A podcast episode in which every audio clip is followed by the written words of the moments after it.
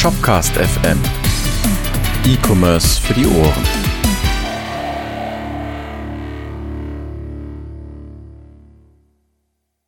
Moin Moin und herzlich willkommen zu Shopcast FM Folge Nummer 8. Ich bin der Niklas und ich habe mich heute hier wieder versammelt äh, mit zwei Herren und zwar einmal dem Edin Moinsen und dem Markus.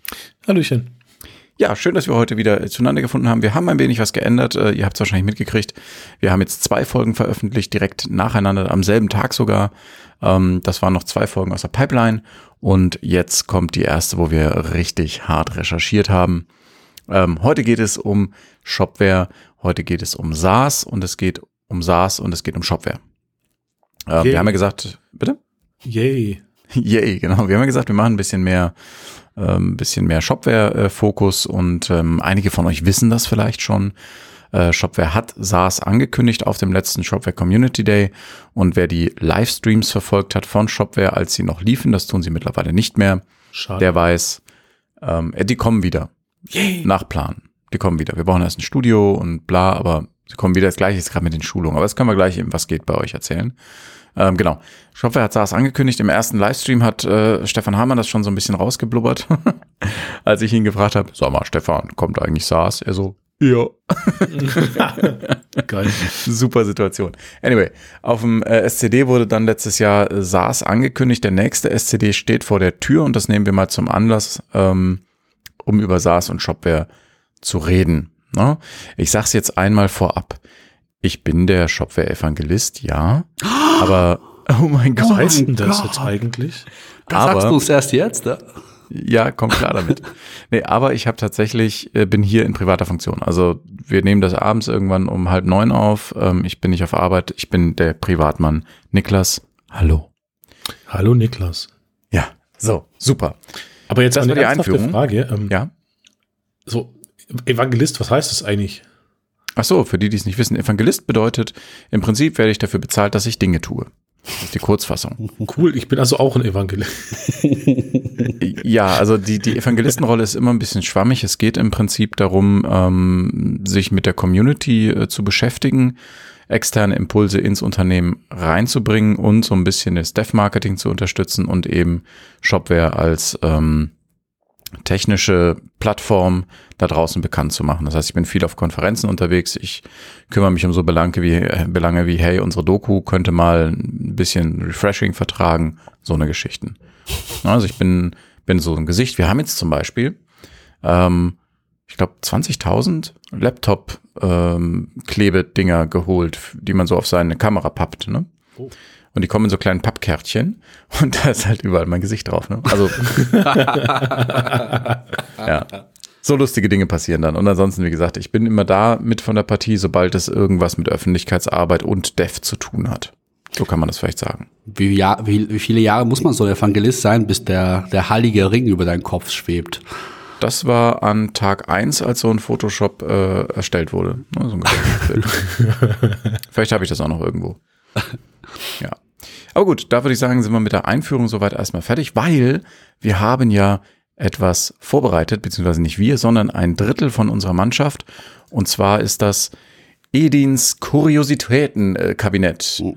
Vielleicht lege ich da auch wieder so ein Was? Erst, erstmal geht's doch darum, wie es uns geht, was gibt's Neues und so. Fuck.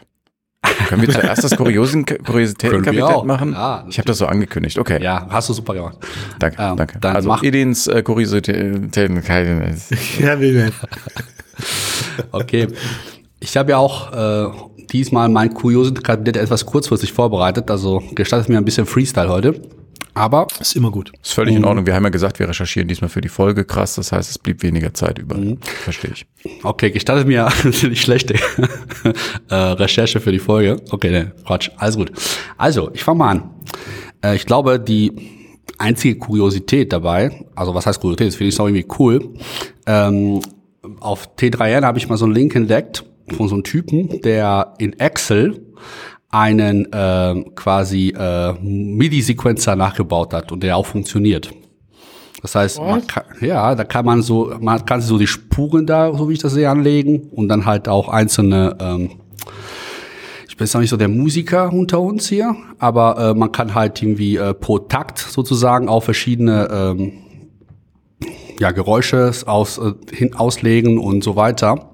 Und das macht dann Musik. Ne? Also man kann auch Tempo und so weiter alles vorbereiten. Man kann es auch exportieren auf Ableton. Sagt euch das vielleicht was? Mir Ja, nicht. mhm. das ist Ja, die DJ-Software. Genau, dann Ableton. kann und genau, dann kannst du dann da sozusagen dein Excel-Dings weiter ähm, verarbeiten. Also fand ich schon irgendwie krass, was Ich habe Excel tatsächlich kann. mal, hoch, kleiner Frosch. Ähm, ich habe tatsächlich mal einen Talk gesehen, äh, wo es darum ging, dass Excel an sich mit den ganzen Formeln eine Turing-Complete-Programmiersprache ist. Das ist ziemlich cool. Ist schon abgefahren. Es funktioniert allerdings nur unter Windows. Leider nicht bei anderen. Ja, wahrscheinlich ist mit VB irgendwie was Ja, wahrscheinlich. geschrieben. Ja, cool. Denke ich, denke ich. Jo, genau, das war die erste Sache. Dann, ähm, wahrscheinlich lachen mich alle aus, wenn ich das sage, aber ich fand es für mich irgendwie praktisch. Ähm, Habe ich jetzt entdeckt, dass man unter PHP Storm ähm, einfach mal so Gists bei GitHub erstellen kann. Wahrscheinlich kennt das jeder, What? aber ich nicht. Äh, warte mal, also GISTs kenne ich. Wo kann man die erstellen? Also du markierst dann in deinem PHP-Storm ein Stück Code und sagst, ein Gist daraus erstellen. Und dann scheint so, dass man das dann irgendwie sozusagen mit dem GitHub wahrscheinlich verknüpfen kann. Also ich habe es noch nicht ausprobiert, aber ich wollte das mal, ich habe es irgendwie gesehen, dass dieses Visual, wie heißt nochmal von Microsoft, Visual, ähm, VS Code. Genau, ähm, dass es kann. Und dachte ich so, hm, vielleicht geht es auch mit äh, PHP-Storm. Und scheint zu klappen. Muss ich mal nochmal austesten. Aber Also wa- was so ein, was so ein GIST ist, ähm, tatsächlich im Englischen nenne ich das gerne GIST. Äh, was immer wieder für Lacher sorgt. Das passt ziemlich gut. Und Aber wir sprechen ja Deutsch. Genau, also so ein GIST ist halt, äh, wer es nicht kennt, das ist quasi Quelltext, der äh, das ist eine Datei, die auf GitHub eben veröffentlicht wird und und das steht für sich. Also es ist kein Softwareprojekt, sondern es ist eine Datei. Und dafür dazu gibt's dann einen Link, Ende der Geschichte. Und das ist quasi, um mal schnell was zu teilen, so hey, guck dir mal die Funktion an. Ich denke, in PHP Storm wird das dann so funktionieren, dass man eine Funktion zum Beispiel äh, markiert, dann sagt das als äh, GIST veröffentlichen und dann kriegt man einen Link raus. Mm, Ja, also ich, so wie ich das sehe, also was steht denn dann hier? Select a code fragment in the editor, bla bla bla. From the context, choose create gist. Create gist, uh, specify name und file name. Select secret option to create gist, bla und so weiter und so fort. If you want to create public gist, also ja. Ja, ja, das ist ziemlich cool. Ja, und also ich finde es auch, also vor allem bei mir ist auch, wäre es praktisch um so Standardsachen, wenn ich ein Plugin programmiere, kann ich mir so ein paar Standard-Cases sozusagen zur Seite legen und dann einfach mal copy-pasten später. Also dafür finde ich die immer praktisch. es geht sogar noch einfacher. Du kannst den PHP Storm ähm, die Funktion dann auch hinterlegen und automatisch einfügen lassen durch Abkürzungen und so. Ja, das geht auch. Also ähm, hat den Vorteil vielleicht bei Gist Gist, dass ich das auch erstmal, dass ich das so ein bisschen mir angucken kann. Also ne, also, Eigentlich sind wir zwölf. ja. natürlich. Aber Zwölfjährige, die Englisch können. ähm, okay, ja, finde ich cool. Äh, vielleicht können wir auch mal wirklich so eine äh, Folge machen. Also da seid ihr jetzt da draußen gefragt. Ähm, wenn ihr da Bock drauf habt, kommentiert mal auf Shopcast FM unter der Folge, ob ihr so eine Folge Richtung ähm, Entwicklungsumgebung richtig einrichten, richtig nutzen, coole Tipps und Tricks und sowas. Ob ihr so eine Folge mal haben wollt. Boah, das wäre der Herr Sona von euch, der richtig gute dafür. Ähm, also in der letzten Schulung hat er mal so einen Trick gezeigt, wie der in Backend unter irgendwie so Parameterangabe, da konnte er die einzelnen Fenster einfach äh, unabhängig von den kompletten anderen Backend aufrufen. Das heißt, ich, der konnte einfach nur äh, dann, äh, ich sag mal so, Artikelübersicht aufrufen. Da ist nichts anderes drumherum und solche Shopware Sachen. 5 Backend meinst du jetzt? Genau, Shopware 5 Backend. Also das fand Aber ich. das, äh, wo man einzelne Module aufruft, aber hat er erst das PHP Storm herausgemacht? Nee, der hat das, äh, der Okay. gibt's einfach oben als Parameter in der URL. Ja, genau. Aber das, also mir geht es tatsächlich darum, äh, wollt ihr Menschen da draußen eine Folge Richtung Dev Setup? So, was benutzten eigentlich die Menschen von Shopcast und was finden wir cool und erwähnenswert? Kommentiert mal. Ah gut, du hast noch ein Frage bisschen was im Petto, Edin. Gitter auf, glaube ich sogar, ähm, wie denn äh, Shopware 6 äh, irgendwie vorbereitet wird, Plugins und so. Und da hat äh, sehr lange keiner drauf geantwortet, weil es, glaube ich, entweder alle interessiert hat oder irgendeiner gewartet hat, so gleich, gleich kommt die Antwort von einem von Shopware, gleich. Verdammt. Was, was, war die, dann, ich, was war die. Frage genau? Äh, müsste ich jetzt rausscrollen? Ich müsste jetzt mal ganz kurz meine leise Tastatur anmachen. Ja, irg irgendwann, okay. Edin, mach mal weiter. Yep. Da. Ähm, dann war dann äh, ein, ein Hashtag, das mich jetzt momentan sehr begleitet. Ähm, 100 Days of Code, hat, ihr habt ja so vielleicht sogar mitbekommen, die, die mich bei Twitter folgen. Ähm, habe ich zu Anlass genommen. Also es geht eigentlich darum, dass du jeden Tag ähm, 100 Tage am Stück, mindestens eine Stunde oder eine Stunde genau, ähm, etwas für dein, also zum Lernen vom Programmieren verwende, anwendest. Mhm. Und für mich die perfekte Gelegenheit zu sagen, äh, ich lerne mal Shopware 6 dadurch. Und äh, klar, natürlich irgendwie wird es wahrscheinlich ohne Vorerkenntnisse ein bisschen schwieriger sein oder beziehungsweise man würde da ein bisschen länger brauchen. Wobei, Kommt naja, drauf kennst du Symphony? Äh, bitte? Bist du Symphony Crack? Nee. Ich, ja, dann wird es ein bisschen schwierig. Ein bisschen schwierig, ja klar. Also Oder nicht so einfach wie wenn wie für Leute, die Symphony bereits beherrschen. Ja, das stimmt. Also ich kenne Symphony auch so weit, dass ich mit Shopware 5 damit arbeiten kann. Das hat immer so ein bisschen da, daran, das war so mein, meine Orientierung. Jetzt wahrscheinlich wird es ein bisschen mehr werden müssen. Ja. Nichtsdestotrotz halt ähm, macht das auf jeden Fall, motiviert das einen super. Und weil man will eigentlich noch irgendwie den Tag äh, damit abschließen, bevor man schlafen geht. Und, Oder wieder ja. aufsteht. und das Coole ist halt, also ich habe so jetzt irgendwie da in weiß nicht, sechs, sieben Tagen mal mir die Schulungsvideos reingezogen und halt auch schon mal unseren ersten Zertifikat in Shopware 6 rein nach Hause geholt. Das ist schon mal cool. Also wer Bock hat, auch noch andere Sachen abseits zu lernen von seinem alltäglichen Kram und oder sich vertiefen, kann man sich so cool durch Social Media selbst motivieren. Bei mir funktioniert das in diesem Fall wirklich ganz cool. So, was haben wir da? Nächste Sache. Äh, genau, da gab es mal irgendwie eine, auch wieder bei T3N Nachricht, dass eine, ein, ähm, wo ist das nochmal? Ein Medikament vollständig von einer KI entwickelt wurde. Das fand ich krass. Ich meine, wir sprachen über KI, deswegen habe ich es wieder einfach mit reingeschmissen. Das Medikament heißt, wogegen? Ähm, wogegen? Das ist die, muss ich mal nochmal anschauen, zu, ein Mittel zur Bekämpfung von Zwangsstörungen. Hm. Also abgefahrener Scheiß. Und äh, anscheinend ist das ja so, dass das Ding halt einfach verdammt viele Kombinationen auf molekularer Ebene im, beim Hinzuziehen von unendlichen Datenbanken und auch genetischen Faktoren von Menschen berücksichtigen kann und irgendwelche Berechnungen, wie auch immer, daraus macht und dadurch halt äh, das Ganze deutlich beschleunigt wird gegenüber normalen Medikamentenentwicklungen. Hm. Ähm, die waren dann irgendwie in zwölf Monaten damit fertig, wo es dann normalerweise wohl mehrere Jahre dauert, bis so ein Medikament äh, wirksam sein könnte. Aber natürlich gibt es da auch Kritik und so weiter, weil äh, ob es, da wird sich noch zeigen, ob sich das bewährt und vielleicht ist es aber eher so mittellangfristig auch als Unterstützungsmaßnahme gedacht, um schon vieles vorauszufiltern. Aber gut, trotzdem ist schon abgefahren, das, was alles theoretisch heutzutage ja. schon geht. Das ist cool. Ja. Dann eine kleine Podcast-Empfehlung. Es gibt ja so einen Podcast für äh, juristische Sachen im E-Commerce-Bereich, nennt sich Le Rechtsbelehrung. Und da gab sehr guter Podcast. Ja, ja finde ich auch lustig und auch irgendwie, also das war, das ist so das erste Mal, dass ich ähm, quasi auf nicht langweilige Weise mich mit Jurismus, Juristik, Jura, juristischen Juristerei, Juristerei und äh, dass ich das auch wirklich so mir reinziehen kann. Ähm, vielleicht sagen welche auch über E-Commerce, wenn sie unseren Podcast hören, weiß ich nicht. Also, aber ist auf jeden Fall cool. Und da geht's halt in der Folge um quasi, was uns auch vielleicht betrifft, aber wir sind natürlich super vorbereitet, Mastodon und DSGVO. Mhm. Das, ähm, das klingt echt interessant. Mh, genau. Der, diese dezentralen Social Media, ne, das sind dezentral, oder? Ja, genau, sind wir ja auch. Da sind wir auch, genau. Findet ihr natürlich die Links auf unserer tollen Webseite. Äh, dann äh, gibt's hier von äh, Puppeteer. Ne? Also ich habe mhm. hab noch nicht damit gearbeitet, aber es ist ja auch diese Automatisierungsmöglichkeit für Chrome. Äh, gibt auch eine auch, Weiter ja. auch ja gibt auch eine Weiterentwicklung, die nennt sich ähm, Playwright.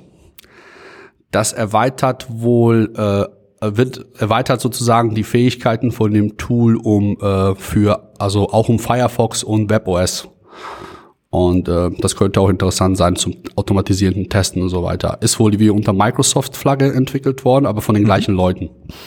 Ähm, ich hab's ich hab's nicht getestet, aber äh, könnte könnte man sich anschauen. Basiert auf dem WebDriver-Standard. Mhm. Also, ja, das ist der Chrome, Chrome WebDriver ist super. Mhm. Ähm, da, wenn ich ganz kurz reinspringen darf, also Puppeteer ist, ist für Chromium, nicht Chrome, deswegen habe ich da gerade so ein bisschen äh, Ne? Also es ist äh, die Open Source Version von, von Google Chrome, Chromium. Ähm, Wir benutzen tatsächlich ja intern ähm, Dingens. Oh. Cypress. Ja, danke. Cypress. Und das benutzt auch den Webdriver tatsächlich. Ich weiß nicht, ob Puppeteer im Hintergrund ist, aber wer Shopware-Projekte High-Level te testen möchte, dem empfehle ich jetzt auch einfach mal Cypress.js. Cypress.js kommt mit einer grafischen IDE, nenne ich das mal. So ein bisschen wie es früher die Selenium IDE war. Kann ich definitiv empfehlen. Check. Okay, dann ähm, gab es von Shopware selbst mal so eine Best of Shopware Store 2019. Eine Übersicht von erfolgreichsten Plugins, Teams und so weiter.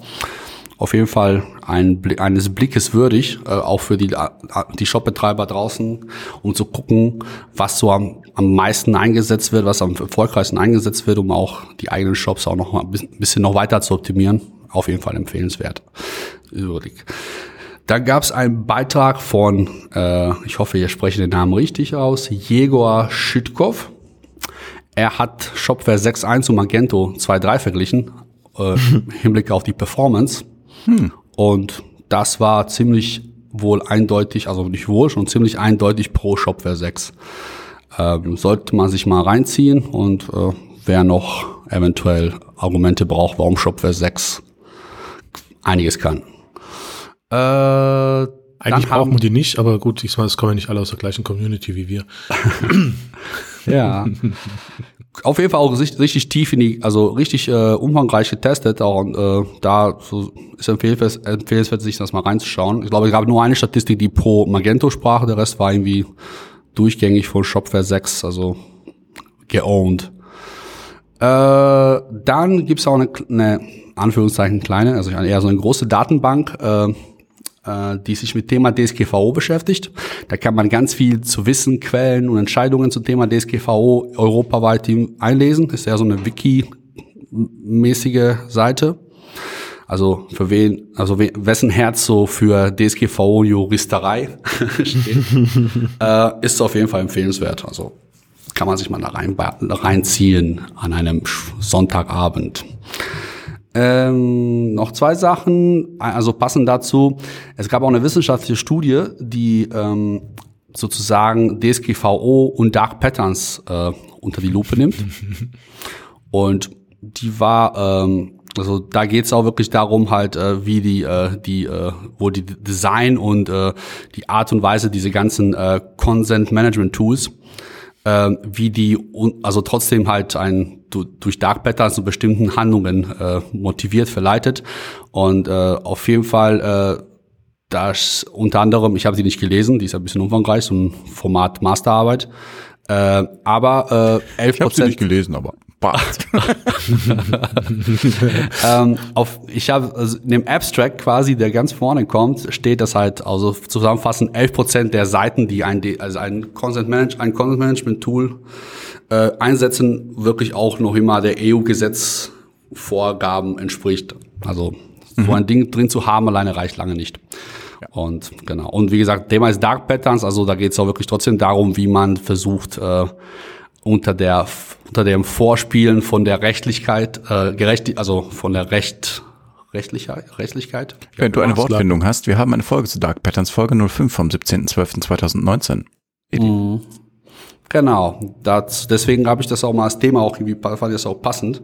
Und auf jeden Fall könnte interessant sein, das Ding. Also, und der letzte Link ist halt äh, letztendlich auch ein Überblick für äh, E-Commerce-Umsatz in 2019 und da wurden in Deutschland 72,6 Milliarden Euros E-Commerce technisch umgesetzt worden. Das ist wurde da schon Amazon wahrscheinlich mit reingerechnet, oder? Alles ist dabei, was Deutschland betrifft. 11 Prozent ist äh, plus 11 Prozent gegenüber dem Jahr vorher. Und äh, Yay, Geld. Mh, Money. Und unter anderem fand ich auch ein bisschen interessant, dass äh, die äh, Shop also quasi äh, Online-Shops, die einen stationären Hintergrund haben, die haben um acht Prozent zugenommen, wohin die gegen die, also die anderen, also die nicht, also Kataloganbieter kann man die wahrscheinlich nennen, Online-Kataloganbieter, die haben um 18 Prozent zugenommen. Also ähm, die tun sie, die stationären Leute tun sie anscheinend bei diesem Wechsel doch noch ein bisschen schwieriger. Äh, als die jetzt äh, quasi. Das ist so eine neue Technik, so mit dem Computer und so. Mhm, genau. Ja, du sagst das so despektierlich, aber. Nein, das war jetzt ähm, nicht böse gemeint, definitiv nicht. Also das ist ja auch eine, eine, eine Sache. Du musst ja auch, wenn du einen stationären Handel hast und sagst, naja, ich mache jetzt mal in Online, da kannst du der beste Programmierer der Welt sein. Du musst ja auch eine Kundenbasis ja erstmal online aufbauen. So, das ist doch durchaus ein, ein, ein geschäftliches Risiko, das man da auf sich nimmt. Ne? Oft ist ja auch das Problem, dass man dann auch ganz andere Widerstände intern hat. Ja. Dass dich bewährte Vertriebs, wie auch immer, Strukturen, dass dich dann ausbremsen, dass die Leute verunsichert sind, oh, werden wir arbeitslos, dies und das und was auch Ja. teilweise berechtigt ist. Nicht nur das, sondern vielleicht auch das andere Problem, dass äh, man Verträge hat mit dem Lieferanten, der einem so der Hauptumsatzbringer ist und dann plötzlich steht er in einem Vertrag, wenn man reinguckt, es dürfen online keine Produkte verkauft werden, weder auf Amazon, Ebay noch irgendwie in eigenen Online-Shops. Und bums habe ich auch da auch ein Problem. Yes. Das war's. Mehr habe ich heute gar nicht für euch. Okay, cool. Dann äh, habe ich noch zwei Ergänzungen. Haha. Ähm, und zwar, ja, äh, manchmal habe ich ja auch was. Und zwar habe ich zwei Sachen, die interessant sind für mich. Das eine ist der Global IT Burnout Index. Das ist ein anonymer Online-Test, ähm, bei dem man seinen Burnout, ähm, ja, bei seinen, äh, seinen Burnout-Index quasi bestimmen kann. Ähm, burnoutindex.org ist da die Domain. Also wer das Gefühl hat, er arbeitet eine ganze Menge, ähm, der kann das mal machen. Und ähm, ich habe zum Beispiel einen Burnout-Index von 3,6 habe ich mir äh, errechnen lassen. Ist das viel? Das findet man raus, wenn man auf burnoutindex.org seinen Test macht und danach äh, sich die Werte anguckt. Ja, das ist das eine. Und das andere ist gitpod.io. Das ist was für Developer. Du kannst bei gitpod.io dahinter, ähm, also ne, machst du Slash, dann Hashtag äh, und dann machst du eine, eine GitHub-URL oder eine GitLab-URL dahinter. Und dann bekommst du dieses auf GitHub oder GitLab, ich glaube, es gehen auch andere Services, gehostete Projekt in einem im Prinzip in einem Visual Studio Code im Browser angezeigt und kannst da drin arbeiten. Du bist dann entsprechend auch angemeldet in deinem GitHub oder GitLab. Das heißt, wenn du das auf dem eigenen Fork machst oder auf deinem eigenen Repository, dann kannst du die Änderungen da drin ganz normal ähm, mit Git auch eben einchecken, auschecken, was weiß ich, neue Branches erstellen. Also du hast die komplette Power von Git dahinter. Ähm, hast eine Online-IDE und du kannst auch Dinge ausführen. Das heißt, du kannst zum Beispiel das in einem eigenen Docker-Container laufen lassen oder es wird, beziehungsweise es wird für dich ein Docker-Container gespawnt. Das heißt, wenn du, so wie ich, manchmal Go-Projekte am Start hast mit PHP, ist es schwierig, deswegen für Shopware, hm, hm, hm. Äh, aber einfach mal angucken, Gitpod. Und dann kannst du halt auch sagen, ja, kompilier mir mal mein Go-Programm, lass das mal laufen. Ähm, für manche Geschichten ziemlich, ziemlich geil und kostenlos, wenn man nur mal so ein bisschen Dinge tut. Dann hat man 50 Stunden frei im Monat. Ähm, Language Support ähm, gucke ich mal gerade, das ist zum Beispiel Java, JavaScript, Python, Go, Rust, C, C++. Ähm, für den Rest muss man dann eben sein eigenes Docker-Image äh, hinterlegen, aber das geht auch. Also auch PHP würde funktionieren. Das sind aber die, die out of the box funktionieren. Also Gitpod, definitiv eine schöne Sache. Gut. Äh, das war soweit das äh, Kuriositätenkabinett. Äh, Kabinett. Hey Jungs, wie geht's euch denn? Edin, fang du an. Ja, ich habe so viel gesprochen gerade, Markus. Ja, Ja, Sorry, stimmt, Markus, jetzt reiß dich mal zusammen. Ach, ja, sorry. äh, ja, gut soweit. Äh, hervorragend gut. Ähm, jetzt muss ich gerade überlegen, was ich eigentlich den ganzen Tag gemacht habe heute. Ja, dann kann ich vielleicht mal anfangen, während du noch überlegst. Das ist anscheinend heute Thema der Folge. Ähm, bei mir ist es so, ich werde demnächst wieder Schulungen aufnehmen. Yay.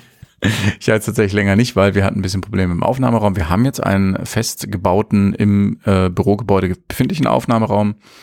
Der kriegt noch äh, Schallisolierung, also ne, dass da kein Echo ist und sowas. Und dann kann es losgehen. Dann gibt's auch äh, endlich die Advanced-Schulungsgeschichten. Und äh, ansonsten beschäftige ich mich im Moment relativ viel mit schon dem, dem Shopware Community Day, der demnächst kommt ähm, und mit den da anschließenden technischen Themen. Da will ich jetzt noch nicht zu viel verraten, weil wir haben ja immer ein bisschen Geheimniskrämerei am Start.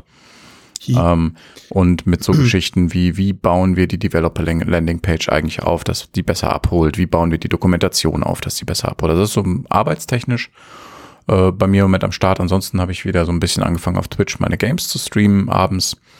Ähm, das macht mir sehr viel Spaß. Und ich habe eine neue Kamera. Interessiert keine Sau, aber super geil. Meine Freundin, super. meine Freundin hat mir die zu, zum. Geburtstag geschenkt. Äh, das war jetzt Anfang Februar. Und ja, ich bin begeistert. Ich werde jetzt Fotograf. Yay. Auch schon ein Flickr-Account? Nee, nee, von sowas halte ich nichts. Okay.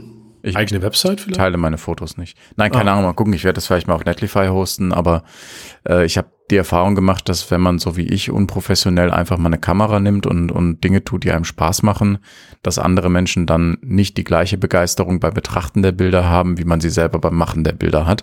Und da möchte ich eigentlich die Welt von verschonen. Och. Ja. Gut, Markus. Äh, Inzwischen habe ich es mir überlegt. Nein, äh, nochmal gegrübelt. Ähm, ich durfte indische Software querlesen und korrigieren. Ist das auf Indisch? Äh, nee, äh, zum Glück nur in äh, PHP geschrieben und im Laravel Framework, wo ich vorher absolut keine Berührungspunkte hatte. Ähm, sehr interessant, äh, wie die manches lösen. Also die Inder.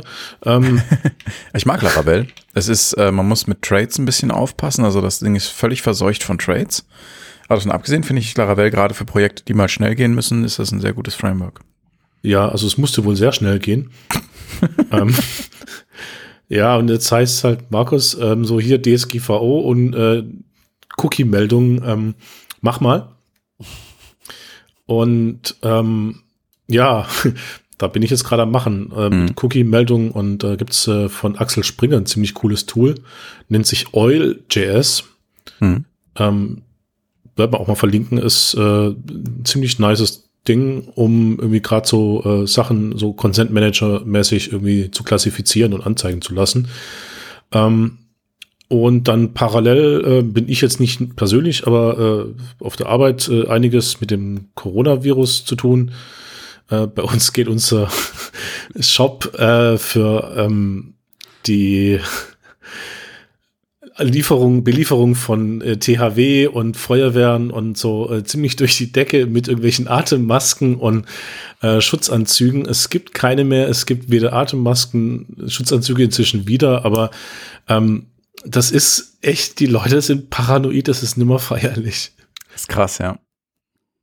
Also hattest, hattest du uns ja schon vor dem, vor dem, vor der Aufnahme erzählt, ähm, die, die, die Reaktionen so in der, also es sind natürlich nicht alle, aber ich meine, selbst wenn jetzt, keine Ahnung, zwei Prozent in Deutschland anfangen, diesen Scheiß zu kaufen, ist natürlich euer Shop leer. Von daher finde ich also ich finde es krass, wie, wie diese Reaktionen dann da immer sind. Ja. Ich meine, vielleicht berechtigt, vielleicht sind wir die, die am Schluss nicht mehr lachen. Ja? Weiß man nicht. Äh, Ja, ich sag mal, da gibt's Bekannte von mir, arbeitet bei äh, einem regionalen äh, Weltmarktführer, was Spritzen angeht, also so Spritzpistolen. Ähm, und die haben auch gesagt, die haben absolut keine Masken mehr. Ähm, die haben Vorbestellungen ins nächste Jahr rein. Äh, die können nicht produzieren, weil der Witz ist in dem Moment, die häufigen Abnehmer sind leider in dem Moment äh, in der asiatischen Raum und die Masken werden halt im asiatischen Raum äh, gefertigt. Ähm, Das heißt, ja gut, ich meine, da macht es ja wieder Sinn. Das heißt aber, es gibt dann wahrscheinlich auch gar nichts mehr, ne? Also, weil, also ja, keine Apotheke wirst du irgendeine Atemmaske kriegen derzeit. krass. Ich hatte mal eine Frage zu deiner ersten Aussage, also unabhängig jetzt vom Coronavirus. Ähm, du meintest hier dein äh, Consent Management Tool, was das, das du gut findest. Ähm, also ich meine, Shopware hat ja dieses äh, eigene Tool inzwischen, was aber darauf basiert, dass man auch die passenden Plugins sozusagen hat. Also es hat funktioniert nicht also proaktiv, dass es selbst die Cookies und so weiter durchsucht. Einige Tools können das ja, also die zu, gerade die Bezahldinger. Ähm, jetzt äh, mal, es gibt ja halt natürlich auch Shops, wo es ein bisschen schwierig ist, das Ganze jetzt erstmal so zu- hinzubekommen, dass man äh, immer für alles passende Plugins schon am Start hat, so dass die auch mit dem Standard Shopware Tools funktionieren. Habt ihr da Erfahrungen, welche automat also quasi automatisch scannenden Tools mit Shopware ganz gut zusammenfunzen? Was meinst du jetzt automatisch scannende Tools? Also ich kenne zum Beispiel das von Cookiebot, der äh, geht einfach über deine kompletten äh, quasi Linkstruktur durch, äh, scannt die allen Seiten und erfasst alle möglichen Cookies. Und äh, durch die Einbindung von einem JavaScript äh, Skript kann er sozusagen äh, verhindern, dass die ausgeführt werden. Ähm, und äh, genau, da, erst wenn du das akzeptierst halt. Aber das heißt also, er findet das automatisch alle möglichen Cookies von sich aus. Also du musst jetzt nicht irgendwie äh, Plugins dafür schreiben, die äh, Shopware Content Management Tool von Hause aus unterstützen und zwar richtig. Das meine ich mit automatisiert. Also das ist natürlich manchmal praktisch, weil einer sagt so, ja, äh, ich habe einen Shop, ich habe irgendwie 500 Plugins drinne und bis ich das alles immer mal passend angepasst habe, das ist nicht so mal eben getan. Und so ein scannendes Tool, das automatisch das Ganze erfasst und blockiert und auch irgendwie Freigaben verwaltet, das ist natürlich praktisch, aber die wollen alle Geld dafür haben, mehr oder minder, weil es ein Dienst ist. Macht Ja, Sinn, ja. ja. Aber da wüsste ich nichts, was Open Source ist und auf das man sich verlassen kann. Das ist genau das. Also das ist nicht vollautomatisch, das Oil.js. Ähm, man muss da selber durchgehen und das JavaScript klassifizieren. Mhm. Ähm, dabei funktioniert das aber hervorragend gut, muss ich ganz klar sagen. Ähm, aber ich musste halt die Webseite komplett durchgucken und ähm, dabei halt noch irgendwelche komischen CDNs von Bootstrap nehmen und rausschmeißen, weil das halt auch ja, immer so ein bisschen, genauso wie die Google-Fonts, immer so, weiß nicht, äh, habe ich immer so ein bisschen Schmerzen mit, ähm, Mhm. wenn man das einsetzt, weil das halt ich als Besucher nicht wirklich äh, widersprechen kann. Weil die Font wird halt runtergeladen, genauso wie jetzt irgendwie Bootstrap CDN mir irgendwie einen jQuery ausliefert oder so. Ähm, das mögen dann Rechtsanwälte bitte beurteilen. Ich kann und will das nicht. Aber ähm, einfach ist es nicht, ähm, weil rein theoretisch die Nutzung von Cookiebot ist ja leider auch ein Cloud-Dienst, der, weiß ich jetzt nicht, kommt der aus der EU? Und wenn nicht, dann haben wir eh schon auch wieder eine Sache, da geht was um Dinge zu blockieren in die USA. Egal, das ist so ein rechtliches Mhm. Ding, das sollen sie äh, Okay. im rechtsbelehrenden Podcast äh, machen. Wir sind hier Shopware und Ja. Shopcast. Ist kein Anwalt, ja. genau. Dazu Und auch kein Arzt. Ja, Aber Cookiebot ist eine coole Sache. Da habe ich mir mal notiert. ja. Kannte ich nicht. Das ist auf jeden Fall praktisch halt. Ich bin nur halt, also ich hatte es mal in meinen Satz und das Lustige ist halt, ähm, manchmal block, irgendwas blockiertes, also unter Shopware 5.6 wird halt die Eink- Einkaufswelt nicht geladen, bis man das akzept, die Cookies akzeptiert hat, weil das wird irgendwie nachgeladen, also Mhm. Ja, asynchron und dann stoppt es. Ja, Und dann weißt was muss- es ist? Bitte? Der blockiert jQuery. Der blockiert jQuery. Ach so, okay. Also es wird auch wahrscheinlich einem nicht einfach so zu lösen sein. Außer ab 5.6 müsste das aber dann funktionieren, theoretisch, weil die wird Hm. auch nicht. Aber da werden die Einkaufswelten doch nicht mehr per Ajax nachgeladen, Fragezeichen. Also das, hä? Ne? Schon? Ich meine, ich, ich weiß es nicht, wie, wie krass da das, das Blocking ist. Ich glaube, das ist ziemlich krass, weil alles, was nach jQuery aussieht, wird da geblockt. Also das haben Kollegen von uns schon festgestellt, die jetzt nicht mit Jobs arbeiten, sondern mit so WordPress. Auch wenn es vom gleichen Server kommt? Ja, es macht ja trotzdem Cookies. Hm. Also es kann, also nein, nicht per se, jQuery macht ja nicht per se Cookies, sondern sagt halt einfach nur, ich Okay. biete die Möglichkeit unter Umständen an. Und, Ah, und deshalb wird es geblockt? Genau. Wow. Und man kann das aber whitelisten. Sollte man vielleicht tun, ja. Ja. ja, oder einfach, ja, also das ist sowieso dieser ganze Cookie-Banner-Consent-Wahnsinn. Entschuldigung, aber ich sag mal, ja, einmal Programmierer gefragt, dann wäre das vielleicht ein bisschen einfacher gewesen. Gut, gut. Gut. Äh, Edin, hast du schon erzählt, wie es dir geht? Ja, mir geht es inzwischen gut. Soll noch irgendeine krasse Geschichte auf Lager kommen? Ich hatte eine krasse Geschichte. Vielleicht fange ich mal mit ganz knappen, kurzen Geschichten. Also wir sind momentan ja so als Firma, sind gerade dabei, natürlich äh, Shopware 6 durchzustarten. Äh, planen schon auch unsere ersten Projekte und planen auch unsere Webseiten-Relaunch, das auch für die nächsten Tage ansteht. Und da haben wir auf jeden Fall einiges mit zu tun und nebenbei noch irgendwie normale Geschäfte zu erledigen. Aber in äh, einem mittelnahen privaten Umfeld hatte ich auch was mitbekommen, wo ich dann aushelfen musste. Und zwar ähm, ist es halt so, dass die Person ähm, mich panisch angerufen hat und sagte so, oh, hier, bei mir wird stündlich Geld abgebucht vom Konto, ich weiß nicht, was ich machen soll und äh, ich muss mal bei der irgendwie, ich muss das sperren, dies und das.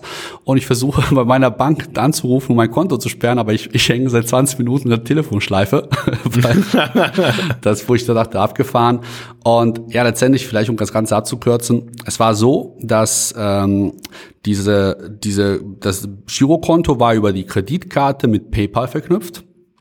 Und PayPal, in PayPal kann man ja auch automatische Abbuchungen, also von externen Diensten aktivieren. Und eins davon war ja Google. Google konnten sie einfach da bedienen und das wurde einfach abgebucht, man muss nicht irgendwie bestätigen. Und äh, die Person hatte auch einen Google Play Store Account, weil sie mal vor einiger Zeit äh, sich einfach eine App äh, herunterladen wollte und Google Play Store sagt so, ohne Bezahlmittel, ah, ah, geht gar nicht. Also irgendwas musst du da hinterlassen. Kredit, Kreditkarte oder was auch immer. Und da wurde halt PayPal hinterlassen, mit halt Verknüpfung mit dem äh, Kredit quasi, mit der ähm, mit dem Privatkonto. Und das wurde irgendwann mal so eingerichtet, mit Standard-Passwörtern, wie auch immer, äh, weil denkt man sich nichts dabei. Und irgendwann mal ein halbes Jahr später, ähm, zufällig hat die Person irgendwie gefühlt drei, vier Wochen nicht auf das Konto geschaut. und irgendwann mal gesehen, dass irgendwie inzwischen in der Höhe von 2000 Euro seit drei Wochen äh, immer jeden Tag so paar hundert Euro abgebucht wurden. Und äh, ja, irgendwann mal hat die es geschafft, das zu sperren das Konto. Dann halt mussten, erstmal war das so ein bisschen Ruhe, jetzt muss man gucken, wie kam das denn zustande, ne? Man weiß es ja nicht. Also. Und dann hat man sich so rückwärts gearbeitet. Da ist mal zu PayPal gegangen, dann habe ich dann die Verbindung zum Konto, Girokonto rausgenommen, dann von da aus die quasi also quasi äh, automatische Freigabe für Google rausgenommen und dann haben wir überlegt, wo, wieso bucht denn überhaupt Google ab? Also das war auch erstmal so verdacht, das ist so ein Fake, aber es war tatsächlich Google. Und dann äh, ist es mir aufgefallen, ob, äh, auch mit diesem Google Play Store Account. Und dann haben wir da reingeguckt und da waren tatsächlich irgendwie äh, lauter äh, japanischer Manga-Spiele wurden da äh, oder chinesischer oder ich weiß es nicht welche, also irgendwo aus Asien ähm, wurden tatsächlich immer jeden Tag 50, 100 Euro, also und zwar mehrfach dann, einfach irgendwelche Guthaben sozusagen aufgeladen, damit die da zocken können. Also so Schlumpfbärenzeug. Ja, sowas in der Art, aber richtig, richtig abgefahren.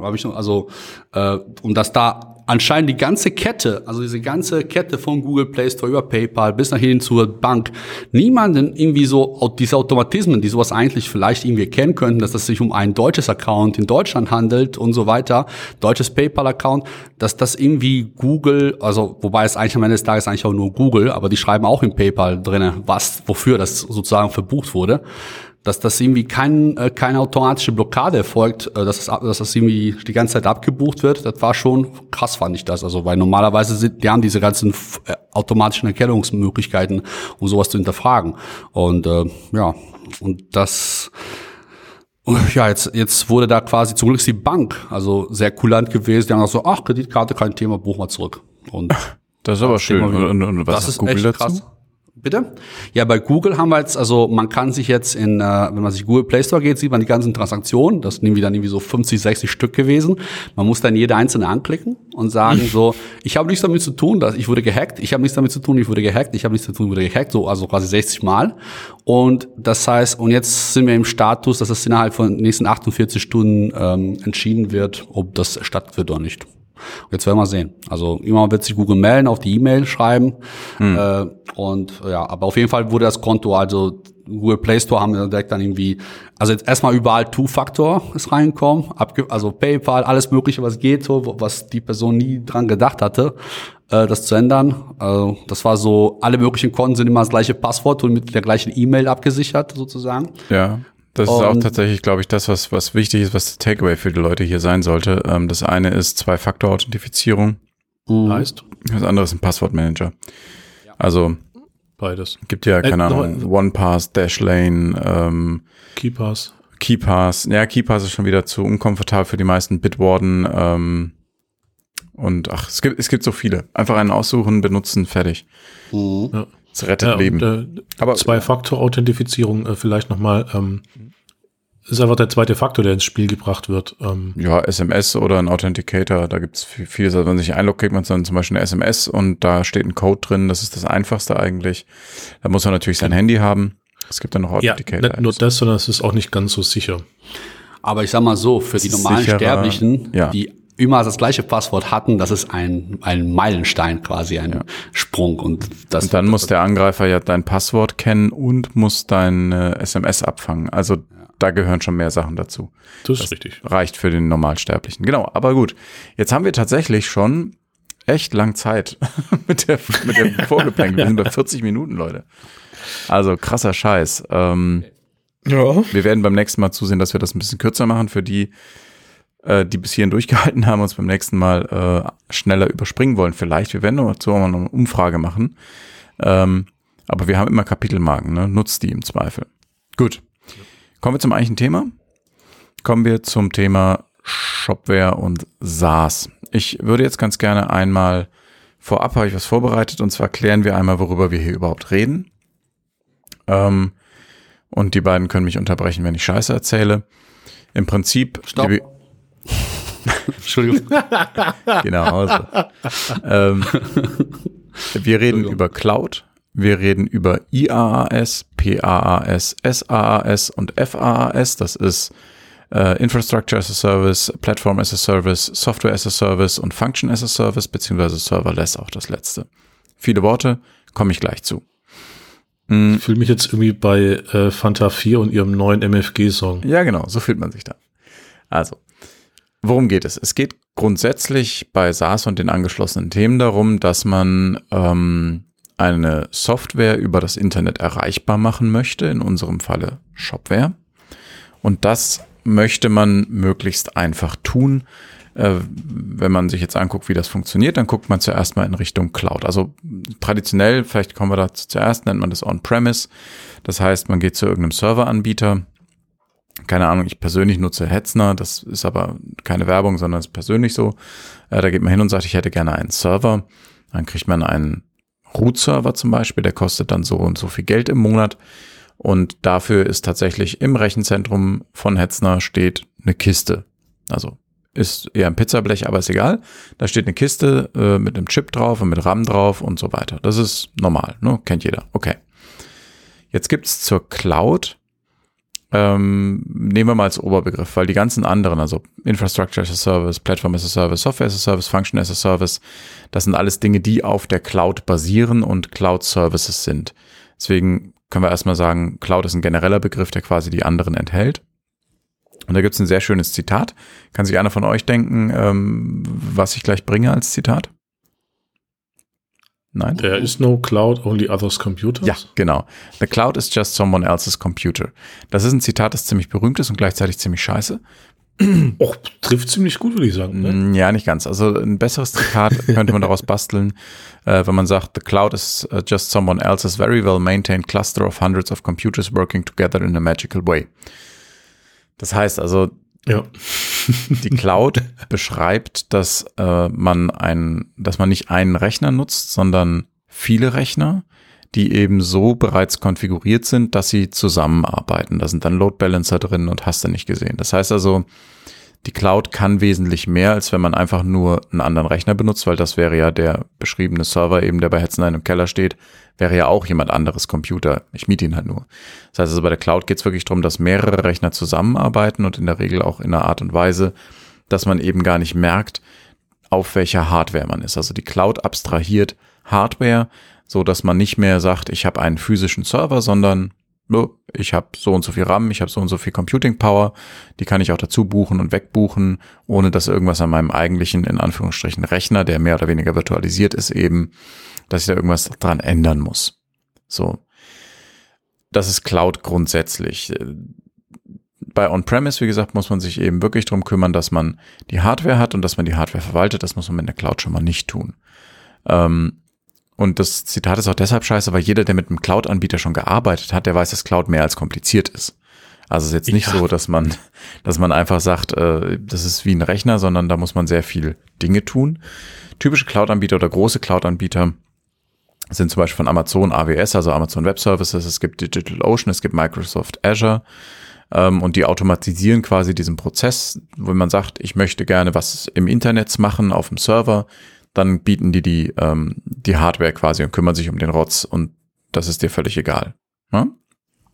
Gibt's noch von Paul Maritz oder Paul Maritz, keine Ahnung, was es für ein Landsmann ist, ist der CEO von VMware, der hat mal gesagt, Cloud is about how you do computing, not where you do computing. Also das heißt, dir ist dann egal, was du als Rechner hast. Das ist einfach da. Das ist so die Idee. Habe ich auch einen sehr schönen äh, Artikel dazu von ZDNet. Äh, Stop saying the cloud is just someone else's computer because it's not. Den verlinken wir auch auf Shopcast FM unter der Folge und in der Beschreibung dieser Folge. Das heißt, da müsstet ihr das finden. Gut. Jetzt die von mir genannten Begriffe, die bauen aufeinander auf. Das heißt, wenn wir über Infrastructure as a Service ähm, reden, dann ist das etwas, was es in Platform as a Service quasi enthalten ist. Ähm, wenn wir uns angucken, was wir überhaupt verwalten auf On-Premise, dann ist das einmal, wir müssen uns ums Netzwerk kümmern. Also irgendwelche IP-Adressen verwalten oder sowas. Wir müssen uns darum kümmern, wie viel, also oder wie die, wie das mit den Festplatten läuft. Wenn wir mehr Speicherplatz brauchen, müssen wir irgendeinen Mokel bei Hetzner beauftragen, der in den Keller, in den Keller latscht und eine neue Festplatte einbaut. Ähm, wir müssen uns darum kümmern, wie viele Server wir selber haben, wenn, also ne, wie viele Server wir bei Hetzner quasi mieten und wie die zusammenspielen. Wir müssen uns, wenn wir ähm, auf mehreren Servern, weil wir die Computing Power brauchen, eben arbeiten, müssen wir uns um die Virtualisierung kümmern, sodass diese Server auf, eben auf unserer Seite als ein Server quasi erscheinen. Wir müssen uns die, um die Verwaltung vom Betriebssystem kümmern. Wir müssen uns eventuell Sicher. um Mittelwerk kümmern. Wir müssen uns um äh, die Runtime kümmern, mit der wir arbeiten, sei das jetzt ein Apache oder was auch immer. Wir müssen uns um Datenbanken kümmern und wir müssen uns letztendlich um die Applikation, also zum Beispiel Shopware kümmern. Kurz gesagt um alles. Bei Infrastructure as a Service wird uns die Infrastruktur abgenommen. Das heißt, der Networking-Kram, ähm, dass wir genug Festplattenspeicher haben, da, wie viele Server da in Wirklichkeit drunter liegen, ob das einer oder 20 sind. Und die Virtualisierung, sprich, dass das eben trotzdem aus unserer Perspektive wie ein Rechner wirkt, das ist bei Infrastructure as a Service für uns bereits erledigt. Ja? Also wir haben Server und Speicher, Netzwerksicherheit, also Firewalls oder sowas. Und das eigentliche Rechenzentrum, in dem Bums steht, das ist alles schon da. Und diese Infrastructure as a Service skaliert eben dann auch für uns. Ähm, dann gibt es PaaS und PaaS bietet das auch alles, was YAS bietet. Aber außerdem haben wir noch ein fertiges Betriebssystem. Das ist, bei DigitalOcean ganz schön. Da habe ich auch manchmal Maschinchen laufen. Da klickst du quasi drauf. Ich hätte ganz gerne, also die machen PaaS quasi. Ähm, mehr oder weniger. da klicken wir nur noch auf, ich hätte ganz gerne ein Ubuntu oder ich hätte ganz gerne ein, ein was auch immer. Such dir was aus. Ja, und dann machen die das alles fertig und dann ist mein Ubuntu äh, da und dann gibt es vielleicht noch eine Middleware im Hintergrund und eine Runtime, die für mich bereitgestellt wird, weil ich sage, vielleicht ich hätte nicht nur gerne einen Ubuntu, sondern ich hätte ganz gerne einen LAMP Stack, also Linux, Apache, MySQL, PHP. So, fertig. Da muss ich mich trotzdem noch darum kümmern, dass meine Daten irgendwo gespeichert werden in der Datenbank. Das heißt, ich muss meine Datenbank konfigurieren und ich muss die Applikation natürlich installieren. Also in diesem, in unserem Falle wäre das Shopware. Das muss ich noch installieren. Aber ich muss mich eben, das, das wirkt quasi von außen so wie ähm, on-premise, wenn ich einen Admin bezahle. So ein bisschen, mhm. ja. Der eben meinen, meinen Server bastelt. So. Und dann ist quasi die höchste Stufe, das ist quasi so ein bisschen das Äquivalent zum Pizza, äh, äh, zum Lieferdienst, Pizza-Lieferdienst. Das wird oft als Beispiel genommen, wollte ich jetzt aber nicht wieder bemühen. Da ist eben so, dass sowohl die Datenverwaltung für mich übernommen wird und die Applikation auch installiert ist. Das heißt, ich sage dann in unserem Kontext, ich hätte gerne ein Shopware. Und dann hast du einen fertigen Shopware-Installation. Da ist alles fertig, kannst dich einloggen, kannst anfangen zu verkaufen. Das ist Software as a Service quasi der, der höchste Level, den es so gibt. Fertig gehostete Applikation. Ähm, und man hat aber auch keinen Zugriff auf, wenn man sich dieses als Pyramide vorstellt, auf die jeweils untere äh, Abart der Cloud hat man keinen Zugriff. Das heißt, wenn ich SaaS habe ähm, und alles für mich übernommen wird, dann kann ich nicht anfangen und an der Applikation rumbasteln. Ähm, also kann ich auf den Source Code der Applikation zugreifen, was ich bei On-Premise kann, was ich bei Infrastructure as a Service könnte. Wenn ich PaaS benutze, dann kann ich nicht am Operating System rumschrauben. Dann kann ich nicht sagen, oh, heute installiere ich mir mal ein Debian. Geht nicht. Das würde aber bei Infrastructure as a Service gehen und so weiter. Ja? Also das heißt, das ist so ein bisschen exklusiv. Je höher man in diese Pyramide geht, desto weniger hat man Einfluss darauf, was man tut. Es gibt dann noch Function as a Service. Das ist tatsächlich die ähm, letzte Evolutionsstufe, sage ich mal so. Äh, ich weiß nicht, bei euch beiden kennt ihr das? Äh, Function as a Service oder Serverless? Ja, das nutzt doch Netflix ziemlich stark. Mhm. Das ist im Prinzip AWS Lambda. AWS Lambda ist da ein gutes Beispiel für. Da ist es so, du hast irgendwie ein Interface, ob das jetzt, wie auch immer das aussieht, könnte ein GIST sein. Ähm, da lädst du oder schreibst du einen Code rein und der kriegt dann einen API-Endpunkt und wenn du übers Netz diesen API-Endpunkt aufrufst, werden die Daten, die da reingespielt werden, an deine Funktion übergeben. Die Funktion läuft, Ende der Geschichte. Das heißt, da hast du gar keine Applikation mehr in dem Sinne, sondern du hast halt eine Funktion. Deswegen heißt ja auch Function as a Service, wo du eben eine in sich geschlossene Funktionalität ausführst. Da kann man meistens auch noch nicht mehr groß Daten speichern. Gibt es auch Modelle, wo man das kann. Ähm, AWS Lambda kann das, aber ne, so, das ist quasi so dass das Niedrigste, was geht. Und dann würde, in der Regel arbeitet man damit eben so, dass man mehrere Funktionen hat, die dann eben zusammenhängend eine API bilden, aber die Funktionen selber sind atomar. Das ist quasi die, die äh, Methode, mit der man in der Cloud Microservices bauen kann. Ja? Mhm. Ohne dass man seinen eigenen Kubernetes-Cluster hochfahren muss. So, Und jetzt habe ich ganz schön viel geredet. Das, ne? äh, braucht er. So, ähm, das war jetzt quasi unsere Einführung in die ganze Thematik. War das verständlich? Voll. Ja. ja. würden das, also ich, wir sind uns immer noch nicht ganz so sicher, mal kurz als Feedback so von euch vielleicht auch, könnte man gerne was zu schreiben. Wir sind uns immer noch nicht ganz so sicher, wie technisch wir das aufziehen sollen hier. Na, wir sind ja noch in den Kinderschuhen, achte Folge, da sind wir noch am gucken. Mhm. Ja, also Feedback ist, glaube ich, äh, wichtig für uns. Ähm, wir kriegen dann manchmal so persönlich Feedback zugetragen, aber ähm, das hilft uns schon so ein bisschen, aber ich glaube, so die breite Masse schreibt uns doch einfach alle mal eine E-Mail oder ja, in die Kommentare. Man, man muss dazu sagen, ich meine, Shopware ist in Nordrhein-Westfalen angesiedelt. Und wenn man nichts sagt, das zählt in, Ost, äh, in Nordrhein-Westfalen als Lob. Habe ich gelernt. Also bei uns in äh, Sparbeländle aus. So. Okay. Von daher nehmen wir das einfach als Lob, wenn nichts kommt. Perfekt.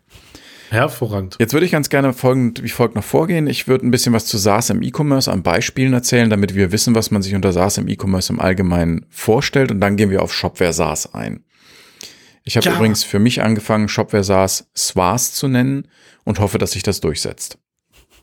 Ja, mein Chef, äh, ich habe ihm genau das äh, heute Mittag gesagt, dann guckt er das an und genickt und Okay, dein Chef hat es quasi im wahrsten Sinne des Wortes abgenickt. Schön. Er hat zumindest nicht aktiv widersprochen. Ja, ne, dann war das ja ein Lob. ja. Oder er hat sich gedacht, Markus kann wieder das mit der deutschen Rechtschreibung nicht. Lass uns lieber mal stehen, unkommentiert, nicht, dass er sich wieder irgendwie komisch fühlt. Ja, sehr gut. Also, wenn wir uns SaaS im E-Commerce angucken, ist natürlich das Versprechen, dass die Anbieter da haben, dass wir äh, oder dass die Anbieter einen, einen schlüsselfertigen Shop dahinstellen, mit dem man anfangen kann zu verkaufen. Du musst nichts mehr machen, du bastelst deine Produkte da rein, YOLO. Ähm, ein Anbieter, den man immer wieder hört, ist BigCommerce. Ich weiß nicht, ob ihr beiden BigCommerce kennt. Sagt mir nichts. Okay, zwei stillende Köpfe. Ähm, die Hauptzielgruppe von BigCommerce ist tatsächlich auch Enterprise, zumindest von dem, was ich so rauslese. Die haben auch äh, einen Service, den sie Enterprise Essentials nennen, der für auf kleine Händler zugeschickt äh, geschnitten ist. Ähm, startet bei 29 Dollar im Monat. Das ist auch ein Fixpreis, da hast du keine Kosten weiter, wo du dann eben Zugang zu deren System bekommst und kannst anfangen, darüber zu verkaufen. Ich bin mir da mal ein bisschen unsicher bei BigCommerce, weil die listen halt als Essentials-Händler, also ihre kleinen Händler, sowas wie Ben Jerry's und Skull Candy. Hm. Klingt jetzt nicht nach Omas Marmeladenglas. Aber müssen wir mal gucken. Also, ne, Spricht auch ja, für die wiederum. Bitte? Spricht da für die dann wiederum, wenn das die Kleinkunden von denen sind. ja, ist richtig. Aber man kann wohl auch wirklich als, als Emma niemand da anfangen. Dann gibt es äh, Shopify, das hört man immer wieder, das dürfte auch den meisten bekannt sein und ich denke, das ist das, was man mit E-Commerce SaaS verbindet, oder liege ich da falsch?